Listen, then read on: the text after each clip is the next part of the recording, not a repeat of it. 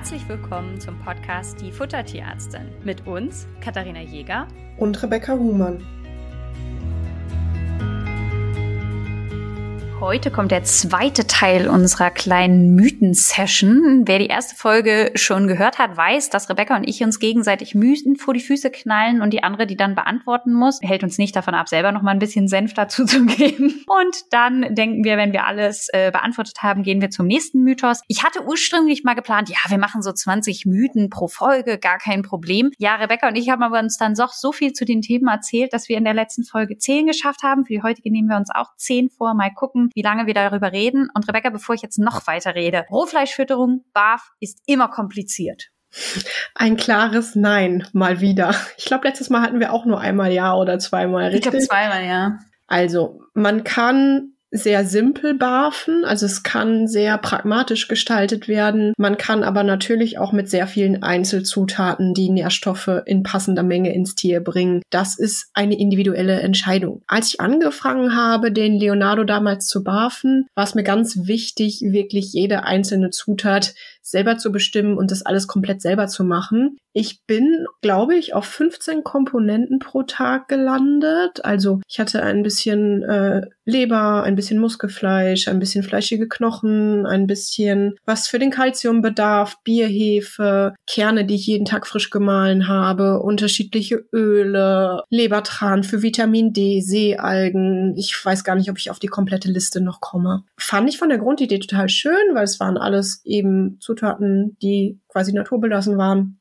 Aber es war nach einer Zeit super anstrengend. Ich glaube, ich habe länger das Futter für den Hund zubereitet als für mich. Und dann bin ich auf ein fertiges Vitamin-Mineralpulver gestoßen, was die Sache sehr viel einfacher und pragmatischer gestaltet hat. Das heißt, mit diesem Vitamin-Mineralpulver hat es aufgereicht, zum Beispiel Muskelfleisch, Gemüse. Ähm, ich hatte immer so ein paar ähm, kohlenhydrathaltige Zutaten noch mit im Futter und Öle zu kombinieren und fertig war das Ganze. Das heißt, Waffen kann man eigentlich so gestalten, wie das Tierbesitzerteam es gerne hätte. Man kann es eben sehr ja facettenreich gestalten oder auch relativ pragmatisch. Beides ist gut möglich.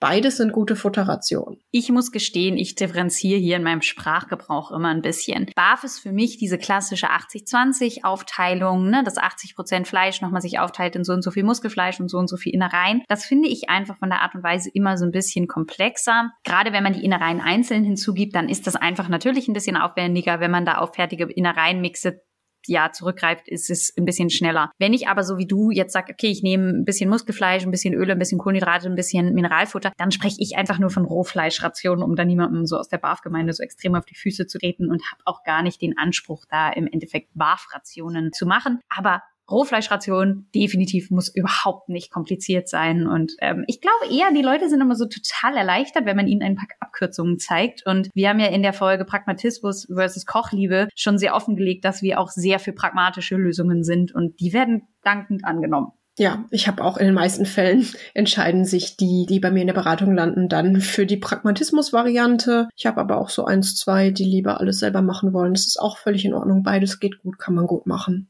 So, dann bist du an der Reihe, Kati. Und zwar ist die gefragte Mythe. Liefern Obst und Gemüse ausreichend Vitamine? Nein, weder bei Hund noch bei Katze. Ich habe oft, und daher kommt der Mythos auch so ein bisschen, wenn ich dann sage, zum Beispiel, ich habe ein Tier, das super schlecht frisst und ich sage, naja, wir können ja die Obst- und Gemüseration ein bisschen reduzieren. Ja, aber sind denn dann noch genug Vitamine in der Ration drin? Und dann mache ich mir immer den Spaß im Rechner. Also ihr müsst euch überlegen, die Ernährungsberatungen sind ganz oft digital ähm, an einem Videocall. Das heißt, die Leute können auf meinem Computer gucken und sehen, was ich da mache. Und unten haben wir immer so Balkendiagramme, wo man dann sieht, wie hoch ist die Nährstoffversorgung, ist in der Ration alles enthalten, was wir brauchen. Und dann mache ich mir mal den Spaß, so keine Ahnung, 750 Gramm Obst, Gemüse hinzuzufügen und zu sagen, naja, jetzt schaut euch mal den Vitamin Vitamin D-Balken an. Und der verändert sich, kann ich euch verraten, gar nicht, weil Obst und Gemüse kein Vitamin D liefert. Und Hunde und Katzen sind nicht in der Lage, Vitamin D zu produzieren, anders als wir Menschen. Also wir können das ja, wenn wir in die Sonne gehen, sind wir in der Lage, Vitamin D selber herzustellen. Der Hund kann das nicht. Und alleine deswegen kann Obst und Gemüse schon nicht ausreichend sein, um den Vitaminbedarf eines Hundes oder einer Katze zu decken. Ein ganz bisschen anders gelagert ist es mit dem Vitamin A. Ähm, Hunde sind in der Lage, aus dem Provitamin A, was zum Beispiel sehr stark in Karotten enthalten ist, Vitamin A herzustellen und das auch zu nutzen. Katzen können das auch nicht. Das heißt, sie sind auch da auf ein tierisches Vitamin A ähm, angewiesen. Und insofern muss man da die Ration so ein ganz bisschen anpassen. Auch der Nährstoffgehalt, den Obst und Gemüse für Hunde und Katzen mitbringt, halte ich für wahnsinnig überschätzt. Für mich hat es eine Funktion und zwar ist es ein Ballaststoff und soll eben ein bisschen Volumen liefern, ein bisschen Rohfaser, was wichtig für die Verdaulichkeit ist, aber es liefert nicht Vitamine in dem Sinne.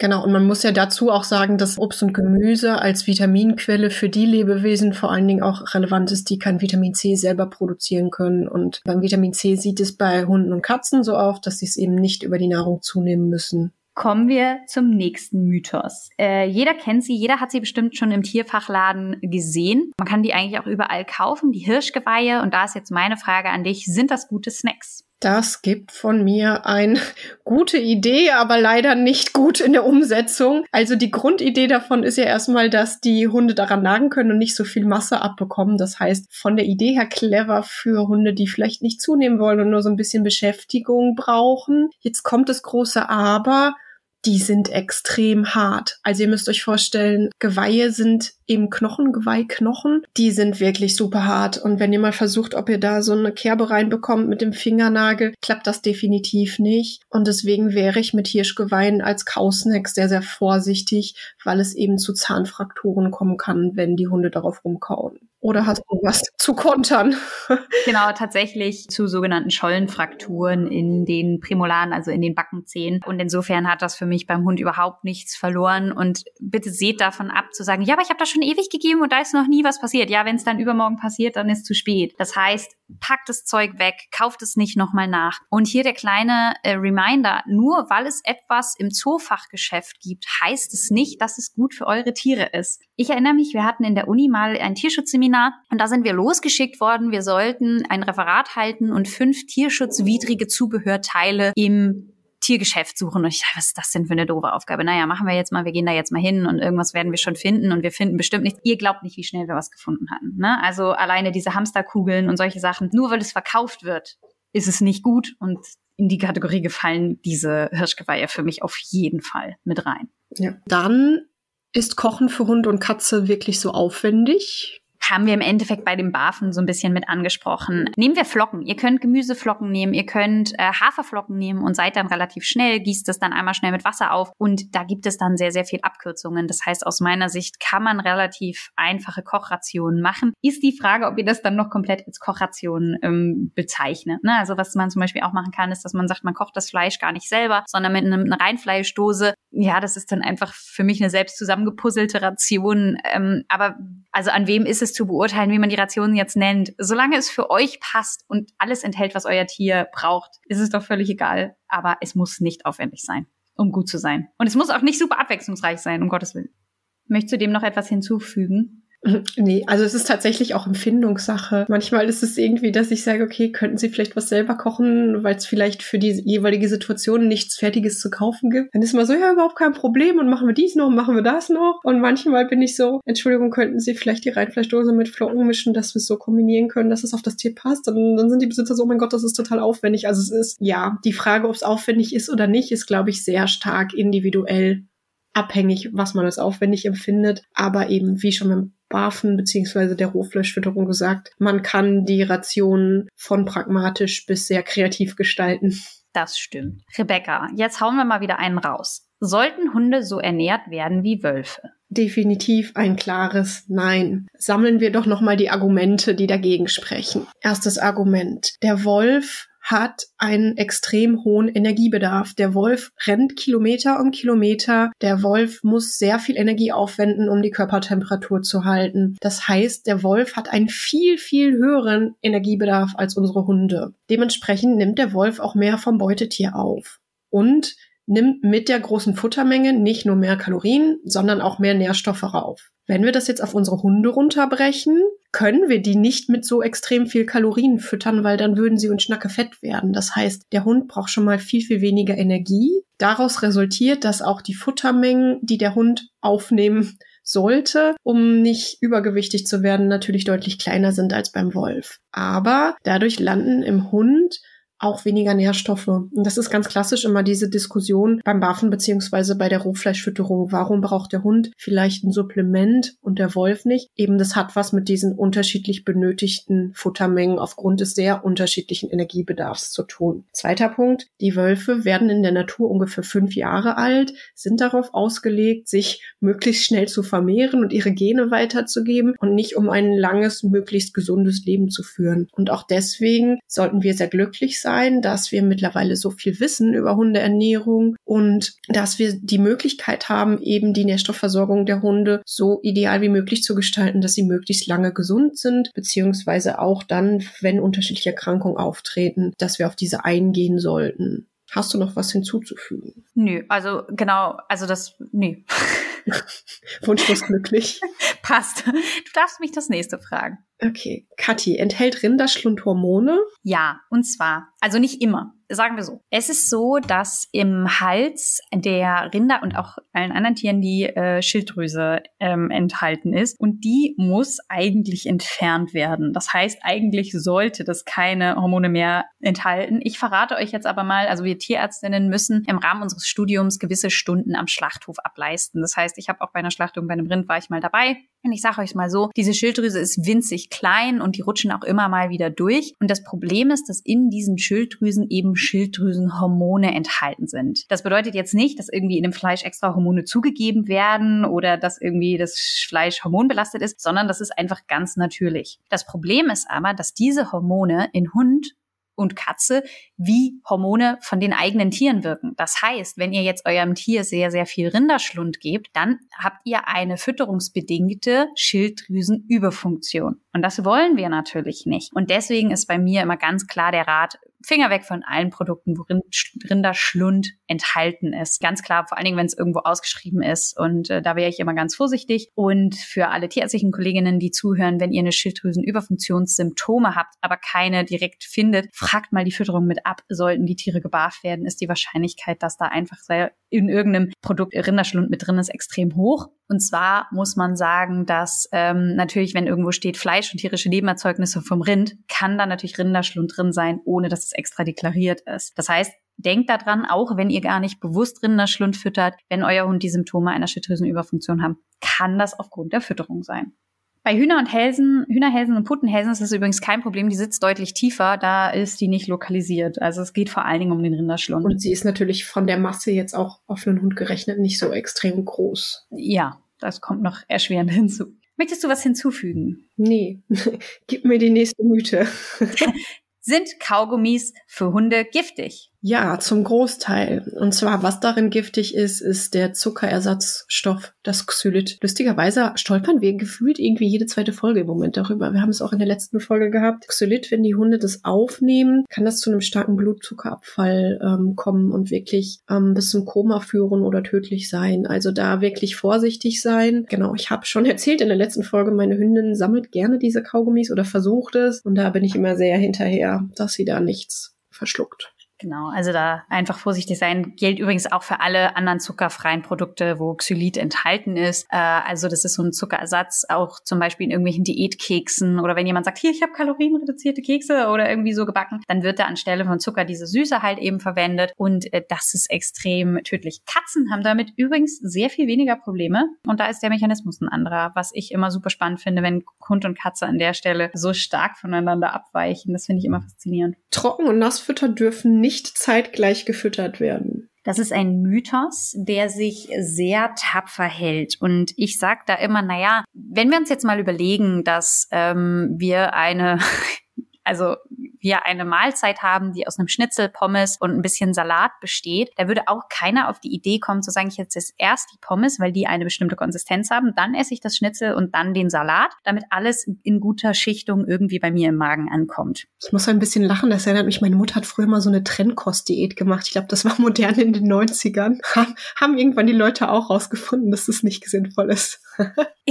ja, ich muss irgendwie, war das nicht auch bei hier äh, Traum, Traumschiff Surprise, wo die den Sahnetorte auf einen extra Teller getan haben und dann woanders gegessen. Also egal. Auf jeden Fall, wir schweifen ab, äh, ist das äh, nicht so richtig die Idee. Und es würde auch keiner auf die Idee kommen, Pommes, Salat und äh, Schnitzel irgendwie zu pürieren, damit alles die gleiche Konsistenz hätte. Ich fürchte, Essen würde dann deutlich weniger Spaß machen. Und die Idee, die hinter diesem Mythos steht, ist so ein bisschen, dass Trockenfutter und Nassfutter nachgesagt wird, dass die unterschiedliche Verdauungszeiten haben und dass es deswegen zu Problemen kommt, wenn die gleichzeitig im Napf landen. Ehrlich gesagt, wenn das tatsächlich ein Problem wäre, ich weiß nicht, ob die Hunde dann nicht schon irgendwie ausgestorben wären. Also das wäre ja, warum soll das ein großes Problem sein, verschiedene Konsistenzen miteinander zu verdauen? Ich habe unter dem Post, es ist ja, also all diese Mythen haben wir auch als Instagram-Post. Wenn ihr die mal sucht, die sind alle in einem Instagram-Guide gesammelt. Ähm, wir gehen die jetzt hier so Stück für Stück durch und erzählen euch die alle, damit ihr die zum Beispiel beim Autofahren anhören könnt. Da sind die auch aufgelistet. Und da hat dann eine Person drunter geschrieben, dass sie das nicht so nachvollziehen könnte, dass ihre Hunde das tatsächlich nicht vertragen. Es mag immer den einen Kandidaten geben, der irgendwie eine Kombi aus Nass- und Trockenfutter nicht so gut verträgt. Dann fütter ich das halt nicht mehr. Das aber pauschal zu behaupten, und ihr merkt, mich tu mich sowieso mit diesen pauschalen Verallgemeinerungen eh immer sehr, sehr schwer ja, warum das nicht ausprobieren? Wenn ihr jetzt merkt, dass euer einer Hund der eine unter tausend ist, wo es nicht funktioniert, dann macht ihr es in Zukunft nicht mehr, aber alle anderen ist das in der Regel kein Problem. Ich gehe davon aus, dass du nichts sagen möchtest, weil du nicht eingesprungen bist. Deswegen schmeiße ich dir direkt die nächste Frage um die Ohren. Ich warte auf den nächsten Mythos. Sehr schön, damit kann ich dienen. Sinkt der Energiebedarf von Hunden nach der Kastration automatisch? Nein, nein, nicht wirklich. Also es kann. Es gibt Fälle, wo der Energiebedarf nach der Kastration um bis zu 30 Prozent abnimmt im Vergleich zu vorher. Das hat was zu tun, ähm, dass eben dieser hormonelle Einfluss wegfällt, der Stoffwechsel sich so ein bisschen umstellt. Es ist aber nicht bei jedem Hund automatisch der Fall. Was ich immer anrate, ist, dass wirklich die Hunde nach der Kastration regelmäßig gewogen werden, dass erstmal die Fütterung in etwa beibehalten wird wie vorher und dass ihr oder auch bei den Katzen, dass ihr wirklich dann beobachtet, okay, wie entwickelt sich das Gewicht? Sollten die Tiere zunehmen nach der Kastration, dann auf jeden Fall das Futter anpassen. Wie gesagt, das kann sein, ist aber nicht in jedem Fall der Fall. Also ist auch so ein bisschen individuelle Sache, wie, wie hoch der Grundbedarf des einzelnen Tieres ist. Ja. Was sagst du? Ich sage, ich handhabe das ganz genauso. Ich glaube ehrlich gesagt, dass gar nicht so unbedingt der Energiebedarf eine Rolle spielt. Also natürlich auch, aber eine Hauptursache ist, es gibt Hunde, die fressen unglaublich schlecht und dann kastrierst du sie und die fressen wie die Blöden. Also es ist schon so, dass bemerkbar ist, dass bei vielen Tieren nach der Kastration der Appetit massiv ansteigt. Und wenn man jetzt vorher so nach Gefühl gefüttert hat und irgendwie das immer gepasst hat, weil der Hund immer idealgewichtig war und man sich da nicht so richtig den Kopf drüber zerbrochen hat, ist meine Erfahrung, wenn man das nach der Kastration weiter so macht, dann werden sie richtig fett. Also manche fangen einfach an, mehr zu betteln oder wenn, es gibt ja auch Leute, die haben eine Nassfutterfütterung und stellen dann einfach noch ein bisschen Trockenfutter zur freien Verfügung hin. Und vor der Kastration ist da immer so ein paar Bröckchen rausgenommen worden und nach der Kastration wird es auf einmal leer gefressen dann ist ja gar nicht der Energiebedarf gesunken, sondern die Kalorienzufuhr gestiegen. Und äh, auch dann nehmen die Hunde zu. Und da habe ich manchmal so ein bisschen das Gefühl, dass einfach auch der Appetit eine Riesenrolle da spielt. Und ähm, deswegen auch einige Tiere nach der Kastration einfach dicker werden. Genau. Also Quintessenz immer gut bilanzieren. Guckt, was, wie, was wiegt das Tier, wird das Gewicht gehalten, wie viel füttert ihr, wie viel landet im Tier und passt das dementsprechend an. So, Mythos Nummer 20 insgesamt in der Reihe. Das heißt, der letzte Mythos für heute. Oh, einer meiner Lieblingsmythen. Hilft eine kohlenhydratfreie Ernährung bei Giardienbefall? Nein. Okay, Feierabend. Nein, ähm, ich mag euch das natürlich ein bisschen erklären. Ich werde hier aber jetzt nicht ganz so weit ausholen, denn wir haben zum Thema Giardien eine eigene Podcast-Folge aufgenommen, weil das so heiß diskutiert ist. Also Giardien sind äh, Parasiten, die den Darm befallen und als Hauptsymptom einen sehr, sehr ähm, massiven Durchfall hervorrufen können. Ne? Nicht jeder Hund, der auch Giardien hat, ist auch krank. Wie gesagt, das alles ausführlich in der Giardien-Folge. Und irgendwo kam jetzt der Mythos her, dass man doch bitte auf eine kohlenhydratfreie Ernährung umstellen soll, weil die Giardien sonst die Kohlenhydrate als Hauptenergiequelle nutzen würden und sich sehr, sehr stark vermehren würden. Das ist nicht so richtig äh, bewiesen, beziehungsweise hält sich das in der Praxis nicht so. Und ihr müsst überlegen, wenn ihr jetzt vorher einen Hund habt mit einer kohlenhydrathaltigen Ernährung und dem nehmt ihr auf einmal alle Kohlenhydrate weg, dann kann es sein, dass der einfach aufgrund dieser abrupten Umstellung der Ernährung noch zusätzlich ähm, Durchfall bekommt. Und auch das kann nicht im Sinne des Erfinders sein. Das heißt für mich hier eine angepasste Schonkostfütterung bei einem akuten Giardiendurchfall der sehr viel bessere Weg, als alle Kohlenhydrate aus der Ration zu schmeißen. Denn Giardien sind ganz schöne Mistviecher. Die nehmen sich an Energie, was sie kriegen können. Ja, Rebecca, möchtest du dazu noch was sagen zum Thema Giardien? Habe ich was vergessen?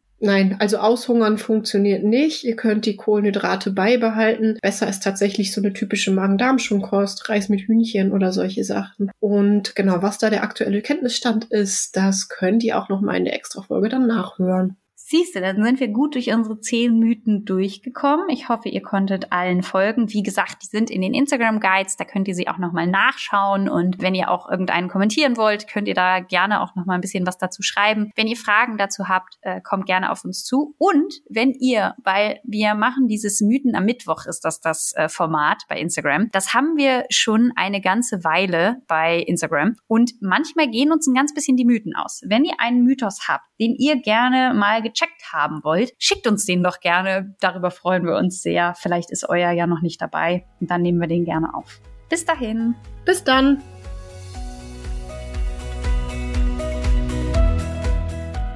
Ihr wünscht euch noch mehr Fakten zum Thema Ernährung für Hund und Katze? Schaut doch gerne bei Instagram bei uns vorbei, die Futtertierärztin.